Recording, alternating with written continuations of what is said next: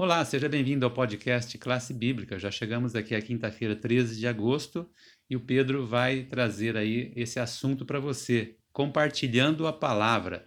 Ele vai trazer alguns princípios e o princípio vital aqui que até comenta na questão número 6, ele vai se detalhar um pouco mais lá de Eclesiastes. Então preste atenção no que o Pedro tem a dizer para a gente hoje. Pedro, tudo de bom?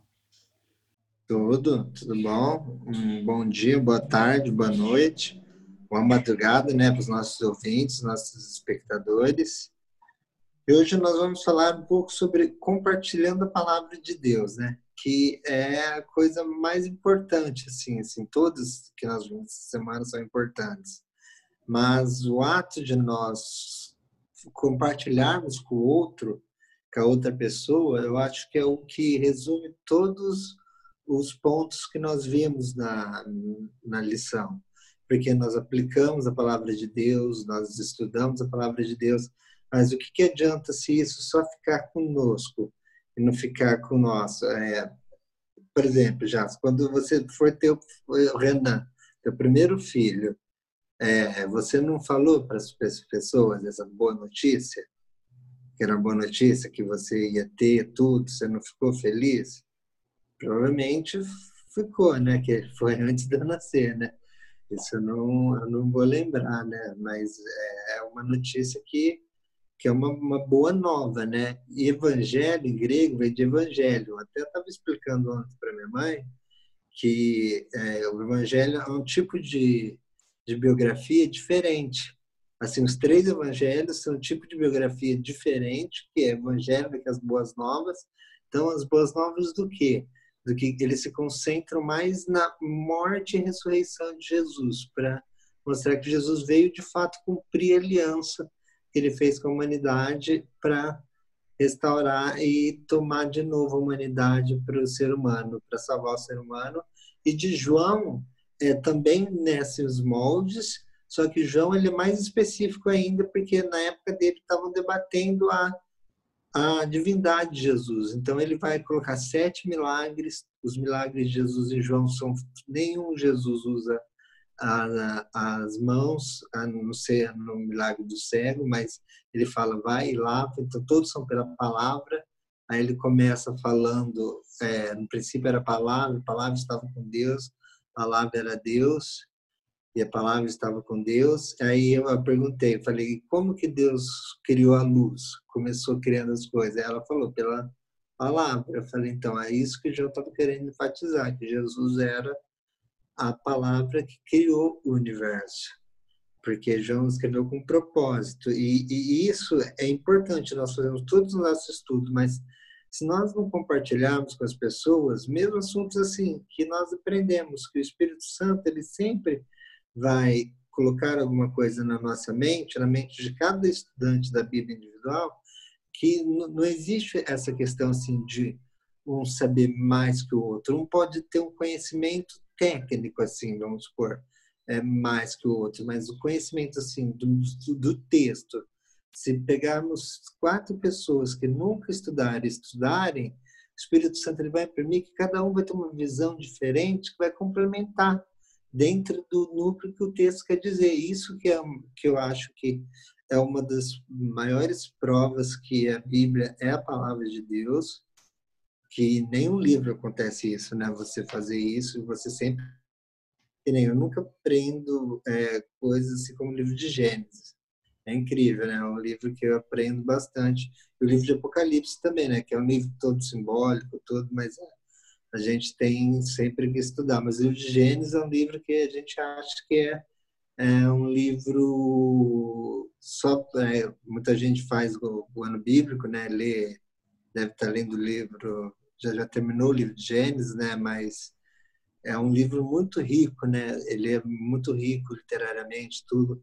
O próprio livro de Eclesiastes que nós vamos falar depois. Ele é um livro também interessante que vai remontar Gênesis também. Todos os livros são assim, mais ou menos da, da Bíblia hebraica, vão remontar Gênesis. Então, para ver a importância que tem, assim. E todos os livros vão terminar em Apocalipse. E, e Apocalipse fala assim, é bem-aventurado, 1 a 3 fala, bem-aventurado aquele que ouve, aquele que lê. Então, é importante esse aspecto individual do relacionamento com Cristo, que é através da palavra de Deus, esse relacionamento com Cristo. E bem-aventurado aquele que é, toma, é, como se colocasse ela dentro da boca e saísse andando. Diz que é aquele que vive isso, que viver é onde você compartilha, onde você não guarda para você, é que vive as coisas nelas que estão escritas porque o tempo está próximo, a ocasião ali, é o tempo assim, por exemplo, nós estamos já perto do tempo de Natal, nós podemos dizer assim, nós estamos já no segundo semestre, mas é a palavra grega não quer indicar o tempo cronológico assim, quer indicar assim, nós estamos em agosto, Natal em dezembro, mas perto de janeiro nós estamos já mais perto do, da ocasião do Natal. Só que eu não estou especificando quando é o Natal que aí seria eu usaria outra palavra se eu fosse explicar é, explicitar cronologicamente usar cronos. Por exemplo onde vem cronometrar. Aí em grego tem três palavras para tempo. Aí João usa kairos. Então fala o tempo está próximo da vinda de Cristo. Quando Cristo veio a primeira vez o tempo entre a primeira e a segunda vinda que é a nossa esperança. Viu isso que a gente nós não podemos perder compartilhar isso com as outras pessoas e principalmente o que Cristo está fazendo hoje por nós é, no céu, porque muitas pessoas às vezes sabem tudo que Jesus veio, que Jesus fez, mas elas, é, eu acho que elas esquecem um pouco, ficam um pouco vazias em sentir assim o que Cristo está fazendo hoje. Ele foi para o céu e parece que algo obscurece é, elas, né? Não, mas Cristo, a Bíblia fala o que ele está fazendo hoje, por mim por vocês, no céu. Ele está fazendo o papel de intercessor. Ele está no santuário, intercedendo por nós.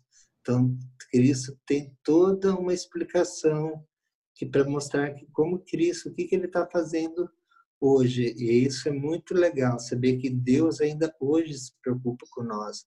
O trono dele, ele ouve as nossas orações, tudo. Eclesiastes, Eclesiastes é um livro bem interessante. O nosso guia ele vem e coloca justamente o capítulo 3. Eclesiastes, assim, em hebraico, ele chama Kohelet, ou Kohelet, que é o livro do pregador.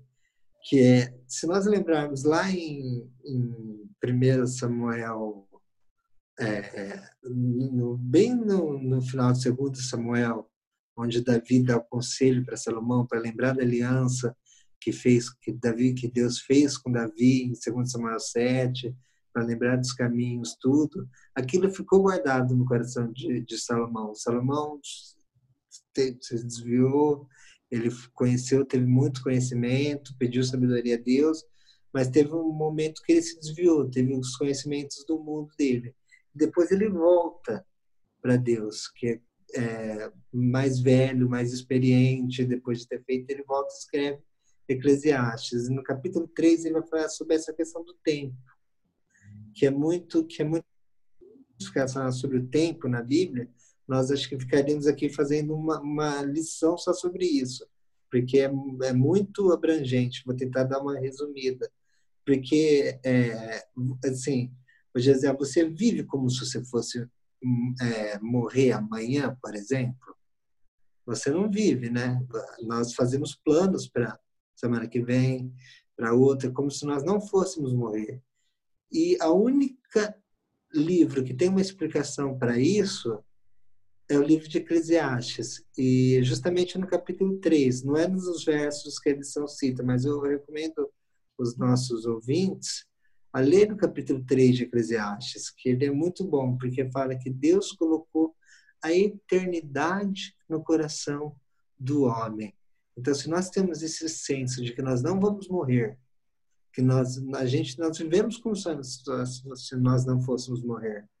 Nós temos isso. Então é porque Deus colocou um aspecto da divindade em nós.